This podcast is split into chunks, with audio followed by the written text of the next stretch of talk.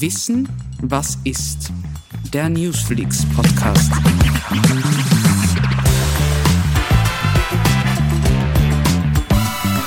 Die Themen der Woche erklärt von Expertinnen und Experten.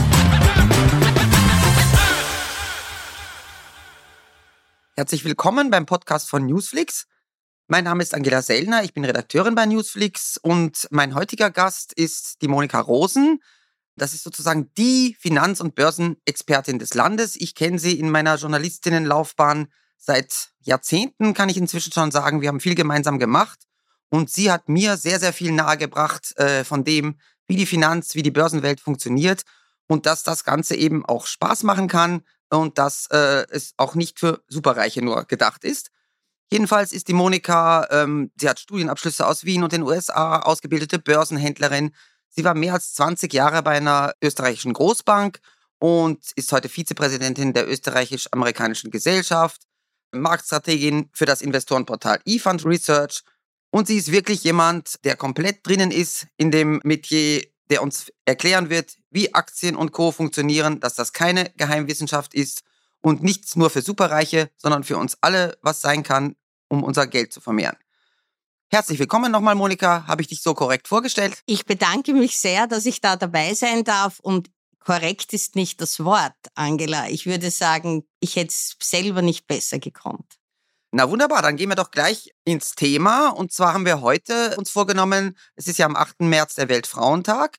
Und auch da ist die Monika natürlich perfekte Gesprächspartnerin, weil sie ist eine von immer noch nicht allzu vielen Frauen, die in der Finanzbranche Karriere gemacht haben.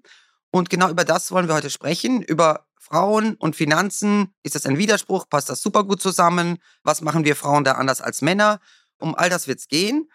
Und jetzt frage ich dich mal als erstes, äh, liebe Monika. Also, man sieht es ja täglich, man liest in den Zeitungen, es gibt immer noch deutlich weniger Frauen in Führungspositionen als Männer, insbesondere in der Finanzbranche. Warum ist das so? Und hat sich schon was verändert in den letzten Jahren oder ähm, wie schaut's aus?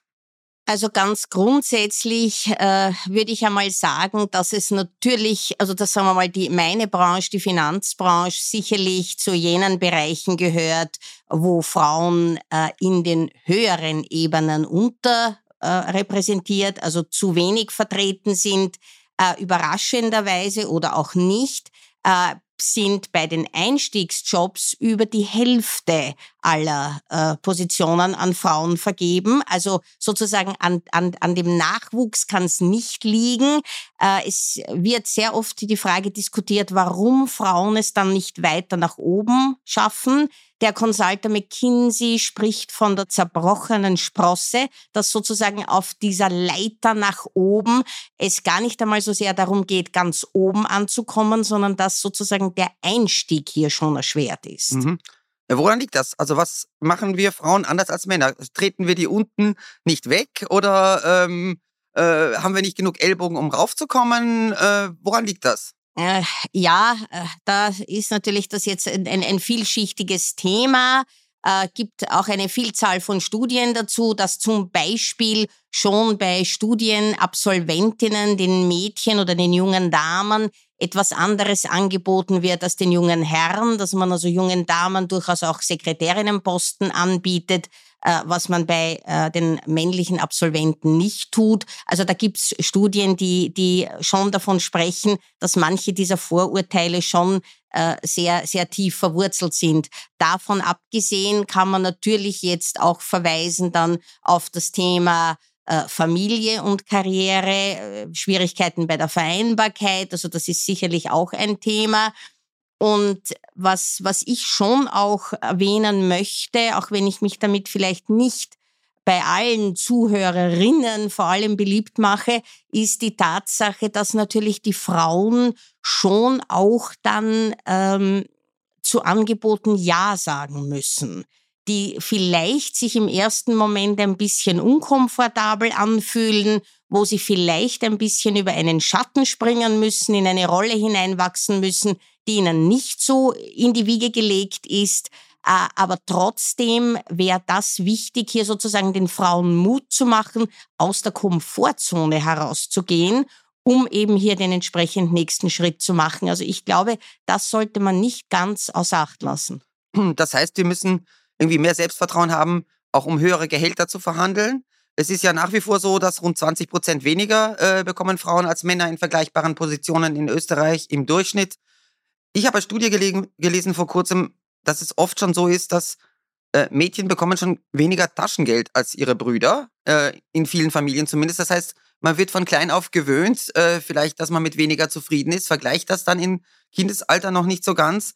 Aber das heißt, du meinst, man muss durchaus äh, nicht gleich zu jedem Angebot Ja sagen, sondern lernen, mehr verhandeln und sagen, nein, das passt mir noch nicht, ähm, ähm, reden wir nochmal weiter. Äh, stimme ich hundertprozentig zu. Also gibt ja auch Studien, die das zeigen, dass Frauen viel schneller eben auch bei Gehaltsverhandlungen zustimmen, dass Männer da viel mehr in eine Diskussion hineingehen. Und was jetzt dieses Thema schon im Kindesalter betrifft, auch da zeigt sich, Mädchen sind sozialisiert von klein auf Regeln zu befolgen. Und es gibt jetzt auch ähm, sagen wir, die Überlegung, dass ihnen das später in der Karriere nicht immer hilft, weil nur die Befolgung aller Regeln allein eben den Weg nach oben noch nicht ebnet. Überhaupt in einem männlich dominierten Umfeld. Das ist so. Das heißt, man soll möglichst auch Regeln brechen, um nach oben zu kommen? Naja, man soll, das würde ich jetzt so, ich weiß, das klang jetzt so, würde ich jetzt nicht unbedingt stehen lassen, aber das Thema Seilschaften, das Thema Netzwerke, das wäre das freundlichere Wort, äh, wird von Frauen oft auch unterschätzt. Also, dass man sozusagen hier vielleicht auch einen Mentor, eine Mentorin hat, dass das Befolgen von Regeln allein noch nicht die Antwort ist. Da gibt es eine, eine Studie von Harvard dazu. Mhm. Und würdest du sagen, auch aus deiner persönlichen Erfahrung, werden Frauen, die äh, so ein gewisses Niveau in der Karriereleiter schon erreicht haben, in der Finanzbranche, weniger ernst genommen als ihre äh, männlichen Kollegen? Auch bei Konferenzen zum Beispiel, ähm, wenn man Vorträge hält oder bei äh, internationalen Sitzungen. Ist das so oder ist das nicht so? Meiner Meinung nach nein. Mhm. Ähm, äh, ich werde hin und wieder gefragt, ob ich mich als Quotenfrau empfinde. Äh, darauf sage ich immer, ich bin in einige Sitzungen schon als Quotenfrau hineingegangen, aber noch nie als Quotenfrau herausgekommen. Nein, ganz sicher nicht. Und ich habe sehr viele Sitzungen im Rahmen der Anlagestrategie etc. geleitet, wo ich die einzige Frau war. Das ist mir gar nicht aufgefallen, bis es mir jemand einmal gesagt mhm. hat. Also du fühlst dich nicht unwohl, wenn du da zwischen lauter äh, männlichen Anzugträgern sitzt, um es salopp zu formulieren. Nein, absolut nicht. Und die Herren sind sich ja auch in 99 Prozent der Fälle bewusst, dass sie Gentlemen sind. Also es gab da nie ein Problem. Ja, das hört sich, äh, das hört sich ja zumindest schon mal sehr gut an. Ähm, du hast vorher kurz das Wort Quotenfrau gesagt, ja, und dann gibt's ja ähm, zum Frauentag wird das sicherlich wieder viel von, diskutiert werden. Ähm, brauchen wir eigentlich eine Frauenquote? Brauchen wir das nicht? Ähm, weil man könnte ja der Meinung sein, der Beste, die Beste soll sich durchsetzen, ob das jetzt äh, Männlein oder Weiblein oder ein anderes Geschlecht ist, ähm, egal. Aber die Zeit und die äh, Realität zeigt vielleicht schon, dass wir eine Quote noch brauchen, eine Zeit lang? Also je älter ich werde, desto mehr werde ich zu Verfechterin der Quote. Ich glaube, ohne externen, ohne äußeren Zwang wird das nicht durchzusetzen sein. Und was das äh, Qualitätskriterium äh, betrifft, möchte ich sagen, ähm, ganz wertfrei. Es wird ja auch nicht immer der beste Mann genommen. Ja, also das äh, würde mir jetzt weniger Sorgen machen, ganz abgesehen davon, dass Männer ja, wenn sie also nur die Hälfte der Kriterien auch halbwegs erfüllen, ja schon glauben, sie sind der Superkandidat und Frauen, wenn sie neun von zehn Kriterien erfüllen, sich fragen, ob sie sich bewerben sollen. Auch das ist ja erwiesen. Also ich würde sagen, und das Qualitätskriterium sticht nur bedingt. Äh, wir werden zu einer Geschlechtergerechtigkeit nicht kommen, glaube ich, außer sie wird vorgeschrieben, weil nur dann brechen diese Stereotypen auch auf. Ja klar, so wie du vorher gesagt hast, ähm, du kommst als Quotenfrau vielleicht hinein, aber dann wird das Wort vergessen, weil du halt einfach so gut bist. Ja? Und das. Ähm, ich ja, hoffe, dass es meistens so war. Ich glaube schon.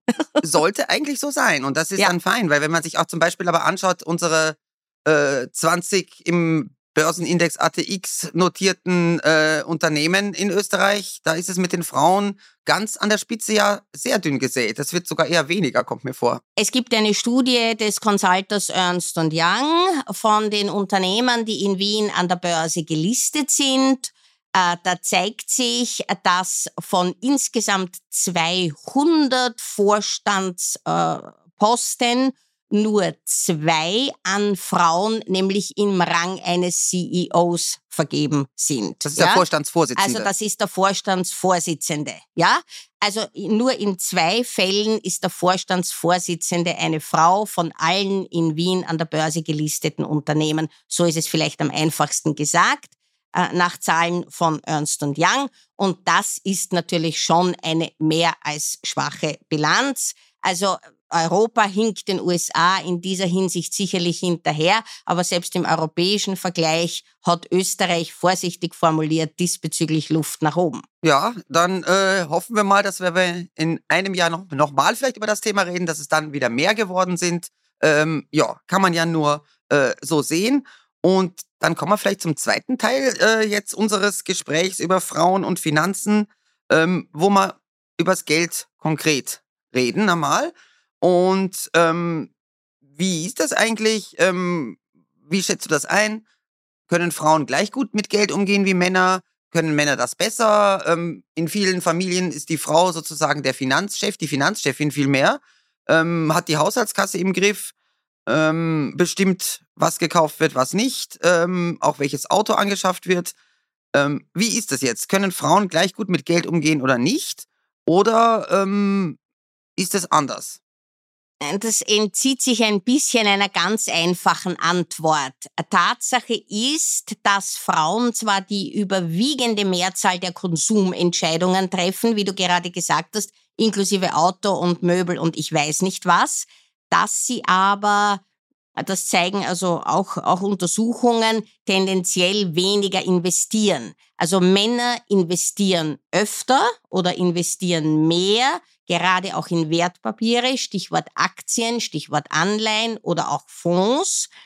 Äh, Frauen trauen sich an das Thema weniger heran. Also du meinst jetzt mit investieren, meinst du nicht, ich investiere in eine neue äh, Sitzgarnitur, sondern in Ge also Geldanlage speziell? Richtig, ja, okay. richtig. Mhm. Thema Geldanlage. Mhm, ja? ja, also Frauen trauen sich an dieses Thema weniger, weniger leicht heran. Wenn sie es allerdings tun, auch dazu gibt es Untersuchungen, ähm, erzielen sie ein besseres Ergebnis als die Männer. Jetzt kann man fragen, warum? Äh, Männer sind risikobereiter, sie sind aber auch, wenn ich das jetzt einmal so sagen darf, oft hektischer. Sie drehen ein Portfolio öfter herum, sie reagieren schneller. Frauen sind eher ruhiger, lassen die Dinge vielleicht auch einmal laufen, äh, machen nicht so viele Veränderungen äh, im Portfolio und erzielen allein dadurch schon ein besseres Ergebnis, weil jede Veränderung im Portfolio natürlich Spesen kostet. Also allein, wenn man die geringeren Spesen hier zugrunde liegt, ähm, haben Frauen hier schon einmal, was, die, was die, das Ergebnis am Ende des Tages betrifft, im Schnitt um einen halben bis einen ganzen Prozent die Nase vorn. Oh, da bin ich ja stolz auf uns. Jedenfalls ähm, bist du jetzt schon gleich eingegangen auf das Investment in Wertpapiere. Ähm, wie ist das denn ganz allgemein? Also anfangs hat sich das so für mich angehört, ähm, wenn Frauen weniger risikobereit sind, vielleicht auch dann konservativer, dass man sagt, die Frauen bleiben doch eher beim Sparbuch oder kaufen ein bisschen an Gold ähm, und lassen die Finger weg von Aktien oder äh, ist das nicht so? Nein, das ist sicher so. Also Frauen haben einen tendenziell höheren Bargeldanteil in ihrem Vermögensbestand und äh, trauen sich eben äh, weniger häufig an so ein Thema wie Aktien jetzt zum Beispiel heran. Gibt auch Untersuchungen dazu, dass sie ähm, die Aussage treffen, Frauen jetzt, äh, sie wären da zu wenig informiert, es würde ihnen da an Know-how fehlen. Äh, Männer sagen das sehr, sehr selten von sich, weil, also ja, Männer schätzen sich ja da immer clever ein, ja, und auf allen Gebieten, also das darf ich schon sagen. Also von daher ist auch die Finanzbildung für Frauen meiner Meinung nach ein ganz wichtiges Thema, das man besonders hier betonen sollte, um den Frauen hier auch mehr Mut zu machen und ihnen ein Instrumentarium in die Hand zu geben, um mehr selbstbestimmt die eigenen Finanzen, das eigene Leben in die Hand zu nehmen. Aber brauchen Frauen andere Infoangebote? Weil letztlich zum Beispiel diese ganzen ähm, Informationsportale, äh, Ratgeber, ähm, Experten, Anweisungen, die sind ja nicht geschlechtsspezifisch. Das heißt, die können sich Männer anschauen, Frauen anhören. Ähm, Männer tun es aber vielleicht sogar weniger, als Frauen es machen würden. Aber gibt es was Spezielles für Frauen, wie die besser umgehen könnten mit Geldanlage? Äh, ja, gibt's also sehr wohl, gibt eine Reihe von Podcasts und eine Reihe von Angeboten, die sich speziell an Frauen richten. Und ich sage ganz grundsätzlich, wenn ich also vielleicht einmal auf YouTube oder so surfe und da ist jetzt hier so ein, ein, ein äh, 30-jähriger junger Mann, äh, der da so zurückgelehnt im Sessel parliert, äh, welche äh, Vermögen er da mit welchen äh, Papieren äh, er sich da äh, erwirtschaftet hat. Das ist, glaube ich, ein Format, das Frauen nicht unbedingt ansprechen wird. Also ich denke schon, die Art der Präsentation, vielleicht auch der Mensch, der es präsentiert, das äh, ist, denke ich, schon vielleicht oder sollte auf Frauen auch zugeschnitten werden. Oder dass es auch vielleicht nicht so abgehoben ist, oder? Weil ähm, dass man mehr das Gefühl hat, es hat mit unserem Alltagsleben auch was zu tun, ja? Sicherlich Und, auch, ja. Äh, ist, ist auch vielleicht ähm, kein Spiel, ja, wo man irgendwie ein bisschen äh, mit dem, was man vielleicht nicht unbedingt braucht. Das heißt ja immer, man soll nur damit äh, investieren, was man nicht in den nächsten drei, vier Monaten unbedingt brauchen könnte. Ja? Ähm, dass für Männer das leichter ist, so äh, rein spielerisch heranzugehen und Frauen dann immer denken, puh, ja, aber wenn das Geld dann weg ist, äh, was machen wir dann? Würdest du sagen, dass Frauen generell sparsamer sind als Männer? Das Wort sparsam ist vielleicht dann nicht ganz zutreffend. Äh, Weniger leicht Schulden machen vielleicht auch? Äh, wenn, also da bin ich vielleicht nicht ganz die mhm. Expertin, aber es zeigt sich, also wenn Frauen in die Schuldenfalle tappen, dann sehr oft, weil sie einen Kredit mit unterschrieben haben. Also diese, diese Dinge greifen da eher. Aber was jetzt zum Beispiel äh, Geldanlage betrifft, äh, Frauen eben viel mehr an ihre Familie denken, an ein Ziel denken, das mit einer eine bestimmte Absicht auch verfolgen, äh, wohingegen Männer einfach nur Geld verdienen wollen. Also diese Untersuchungen gibt es sehr wohl. Mhm, mhm. Also weitsichtiger als ja, und sie verfolgen ein Ziel und sehr oft eben auch ein Ziel, das, äh, wenn ich so sagen darf, jenseits ihrer eigenen Person liegt. Also zum Beispiel eben für die Familie oder für die Kinder oder so. Und Männer wollen einfach nur den eigenen, äh, das, das, das eigene Vermögen steigern. Ja, und vielleicht auch das Ego befriedigen. Ähm, das ja. hast jetzt du ja. gesagt. Äh, ähm, weil du jetzt gesagt hast, Frauen verfolgen eher ein Ziel, auch bei der Geldanlage. Ähm, da gibt es ja, das ist in den letzten Jahren immer wichtiger geworden, ähm, auch das man sozusagen investieren mit gutem Gewissen. Man kann also äh, sagen, ich kaufe mir jetzt, äh, auch wenn die super äh, Gewinne versprechen, keine Aktien von Rüstungsunternehmen äh, oder von Unternehmen, die in Kinderarbeit in irgendeiner Form äh, involviert sind, äh, sondern ich mache nur Dinge, die gut sind. Ist das was, was Frauen eher machen als Männer? Hundertprozentig ja. Das kann ich auch aus meiner eigenen Erfahrung sagen. Wenn ich einen Vortrag halte oder so, wenn Damen im Publikum ähm, äh, eine Frage stellen, sie tun das seltener als Männer, aber wenn sie es tun, dann stellen sie diese. Was halten Sie, was du gerade gesagt hast, von ethischen Investments oder haben Sie da ein Angebot oder können Sie da dazu was sagen? Also das ist Frauen und auch jüngeren Menschen, auch das stimmt, tendenziell wichtiger als den äh, oft gescholtenen und viel zitierten alten weißen Männern. Ja, verstehe. Ähm, das heißt, das ist dann auch, äh, Frauen sind da spezielle Zielgruppe auch, was Angebote betrifft, seitens Banken, Versicherungen, was auch immer. Ne? Ja, äh, und sie gelten ja als der größte Emerging Market der Welt, also der Wachstumsmarkt, Wachstumsmarkt der Welt. Äh, man soll das Thema Altersarmut für Frauen und, und also da die Lücke beim Gehalt und so weiter natürlich nicht, außen, äh, nicht außer Acht lassen. Aber nichtsdestotrotz ist es auch eine Tatsache, dass Frauen länger leben als Männer, dass sie sehr oft dann zumindestens oder immer wieder in die Situation kommen, dass sie auch etwas erben. Also die Frau als Zielgruppe gerade auch für Geldanlage wird, glaube ich, immer wichtiger und wird auch immer, immer mehr als solche erkannt. Mhm. Und das könnte ja im Umkehrschluss dann aber auch bedeuten, vielleicht wird man ja auch ganz gerne von einer Frau beraten dann äh, bei der Bank oder wo immer man hingeht. Äh, da gibt es dann aber in diesen Jobs vorwiegend Männer. Das könnte dann wieder bedeuten, dass vielleicht auch die Finanzunternehmen schauen können, mehr Frauen in diese Positionen zu bringen. Ich hätte es nicht besser sagen können. Ja, Frauen, aber auch Männer äh, wollen durchaus von einer weiblichen äh, Beraterin äh, oder wollen eine weibliche Beraterin als vis-à-vis -vis haben. Das äh, zeigt sich immer wieder. Und von daher ist äh, eine gewisse Diversität, also eben nach Alter, aber eben nach Geschlecht, verschiedene Menschen, ist wichtig natürlich auch in, ähm, im, im, im Personal das, also, oder in der Kundenberatung so. Mhm, verstehe. Und hast du jetzt dann eigentlich die Erfahrung gemacht, auch dass äh, sich schon immer mehr Frauen interessieren für diese Themen äh, in den letzten Jahren? Oder bleibt das gleich ähm, und ist noch viel zu tun, dass eben Frauen auch mehr Spaß an der Geldanlage bekommen? Also ich äh, befürchte, dass äh, das eher in Richtung äh, der zweiten Aussage gehen wird. Meine persönliche Erfahrung ist schon, dass ähm, wenn, wenn Trainees in meine Abteilung gekommen sind, das eigentlich fast immer Männer waren, junge Männer. Es kam einmal eine junge Dame durch die Tür mit dem Satz, ich wollte mir das hier nur anschauen, ich will sicher nicht bleiben.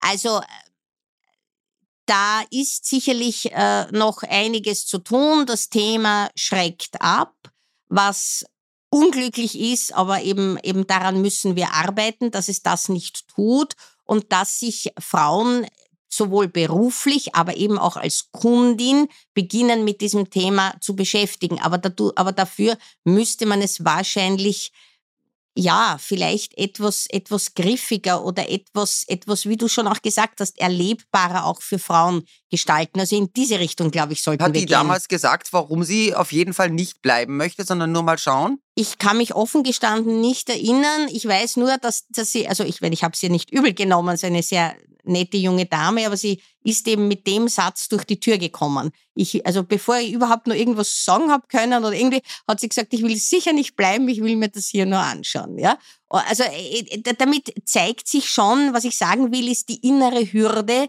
gegenüber dem Thema Wertpapiere, das leider äh, viele Frauen haben. Ja. Naja, dann hoffen wir mal, dass wir vielleicht mit unserem Podcast ein bisschen dazu beitragen können, dass Frauen und auch Männer äh, jeden Alters mehr Spaß am Geld bekommen und an der Geldanlage. Ich danke dir mal für heute, Monika, für das Gespräch und möchte mich auch bei Ihnen, liebe Hörerinnen und Hörer, herzlich bedanken fürs Zuhören ähm, und ähm, hoffe, wir konnten Sie mit unserem äh, Newsflix-Podcast ein wenig äh, für die Finanzwelt begeistern, werden das in Zukunft weiter tun und ich wünsche noch einen schönen Tag. Wir beide wünschen das. Ich habe zu danken und freue mich aufs nächste Mal. Das war Wissen, was ist, der Newsflix Podcast. Alle Podcasts gibt es zum Nachhören und Nachlesen gesammelt auf newsflix.at.